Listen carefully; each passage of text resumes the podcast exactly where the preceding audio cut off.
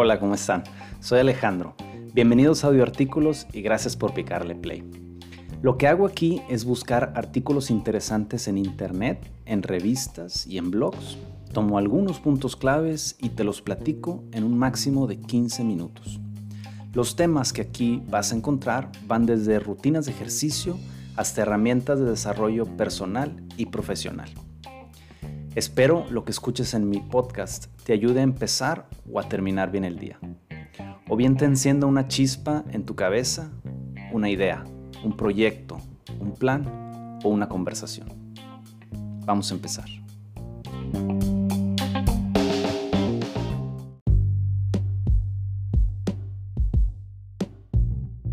Hola, ¿qué tal? Bienvenidos y gracias por acompañarnos en este segundo episodio en el que vamos a hablar eh, de un artículo de Marshall Goldsmith que se llama Try Fit Forward instead of Feedback que significa prueba con la proalimentación en vez de la retroalimentación. Y por cuestiones prácticas yo creo que vamos a utilizar esa terminología. Eh, retroalimentación va a reemplazar a feedback y proalimentación va a reemplazar a feed forward. Eh, el doctor Marshall Goldsmith es eh, doctor y profesor de negocios graduado en la Universidad de California en Los Ángeles y es autor de más de 40 libros entre sus libros más famosos se encuentran What Get You Here Won't Get You There y How Women Rise. Ha vendido más de 2.5 millones de copias de libros y sus obras han sido traducidas a más de 30 idiomas. En el artículo publicado en la revista Iris, el autor cuestiona la alternativa de dar eh, proalimentación en lugar de dar retroalimentación. La retroalimentación desde hace mucho que se considera como una herramienta eh, o una cualidad muy importante en líderes y directores y gerentes. Y esto debido a que pues, los empleados se cree que necesitan una dirección para saber si las acciones que tomaron tuvieron buenos resultados, si fueron bien percibidas por la compañía y hacia dónde se tienen que eh, dirigir. La retroalimentación puede ser eh, de dos vías, de arriba para abajo, es decir, de líderes a empleados, y de abajo para arriba o de empleados a líderes. También existe la retroalimentación 360, en donde eh, todos reciben retroalimentación de diferentes compañeros de trabajo, empleados, gerentes, líderes, directores, para así tener una perspectiva más amplia.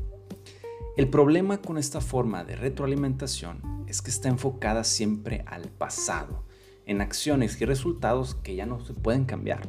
Lo que pasó, pasó, no se puede cambiar y de tal forma, la persona que recibe la retroalimentación siempre eh, piensa o percibe que, que hizo algo mal en el pasado y hay que corregirlo.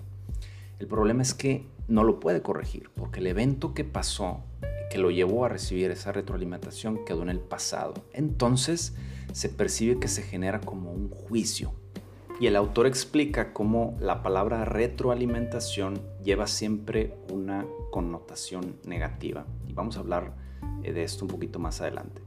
Entonces el autor propone a sus clientes hacer un ejercicio de feed forward o proalimentación. El ejercicio consiste en dialogar con 6, 7 personas al azar y dura en un máximo 15-20 minutos, o sea, son conversaciones pequeñas.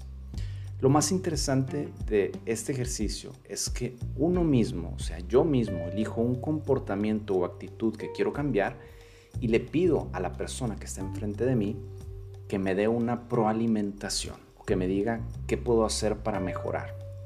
Estos diálogos son uno a uno, eh, solo se permite dar ideas o sugerencias para el futuro tú como persona tienes eh, que solo tomar notas de las ideas o sugerencias que te dan. Después de la interacción se cambian los roles y entonces la persona que antes te estaba dando sugerencia te dice cuál es el comportamiento que quiere cambiar y ahora a ti te toca dar feed forward o proalimentación. Así hasta que llegues a un número de 6 o 7 personas las opiniones y lo que piensan eh, los involucrados o lo que pensaron las personas y las compañías que estuvieron involucradas en este eh, feed forward, eh, fueron súper positivas. Las palabras que vinieron de ese ejercicio fueron increíble, energizante y sobre todo divertido. Y el autor te pregunta, ¿cuántas veces saliste de una reunión de retroalimentación en donde tus palabras que definieron la reunión fue divertido? En lo personal, jamás.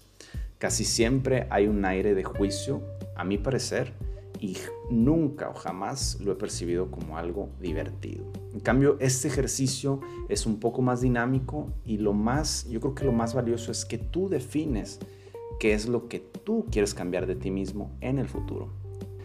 El autor concluye el artículo con 11 razones para probar el feed forward o la proalimentación. El primero de ellos es, solo se puede cambiar en el futuro y en el pasado tú no puedes cambiar nada. El pasado solo puede ser juzgado. Dos, es más positivo decirle a las personas cómo mejorar algo en lugar de apuntar a lo que hicieron mal, juzgarlo y darles una, actividad o, algo para cambiar. Tres, está enfocado sobre todo a ayudar a las personas a lograr sus metas y sobre todo a que ellos mismos escojan en qué pueden mejorar. 4. Cualquier persona puede dar la proalimentación o el feed forward. No necesita ser tu jefe, no necesita ser eh, alguien que está debajo de ti. Cualquier persona te puede dar sugerencias de lo que tú puedes cambiar o de lo que tú quieres cambiar. 6. Eh, el feed forward puede ayudarnos o ayudar a las personas a olvidarse del, pues es que así soy yo, por un yo pudiera ser así o yo puedo cambiar es algo un poco más positivo que el simple, pues así, soy, así nací y no hay nada que puedo hacer para cambiarme. 7. A nadie le gusta la retroalimentación. Punto. 8. Se pueden abordar los mismos temas, pero con un punto de vista más positivo. Es decir, eh, puedes hablar de las situaciones que pasaron en el pasado y tú decir, qué fue lo que me gustaría cambiar de esa situación y cómo lo puedo hacer y entonces la persona enfrente de ti te puede dar un punto de vista más positivo. 9. El feed forward o la proalimentación es más eficiente y mejor recibido. 10. La retroalimentación o el feedback normalmente es recibido como un juicio y a nadie le gusta ser juzgado. 11. La gente en la experiencia del autor está más abierta al feed forward o a la proalimentación que a la retroalimentación. En conclusión, el autor Marshall Goldsmith eh, se enfoca a que en el día a día el feed forward o la proalimentación es más positivo. No hace un lado el hecho de que la retroalimentación se tiene que dar, porque sí se tiene que seguir dando, pero no tan frecuentemente. Él, sugiere hacer más frecuente la proalimentación y dejar más espaciada la retroalimentación, es decir, que los juicios sean menos, que haya más proalimentación o búsqueda de mejora de la persona y que en algún punto eh, se dé una retroalimentación y así generar un ambiente más positivo eh, en la compañía o en el grupo o lo que sea.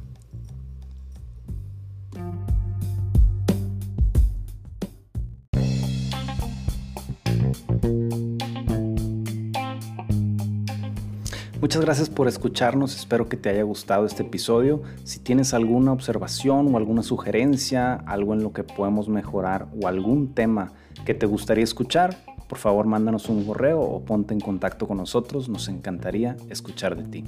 Que tengas un buen día, un abrazo.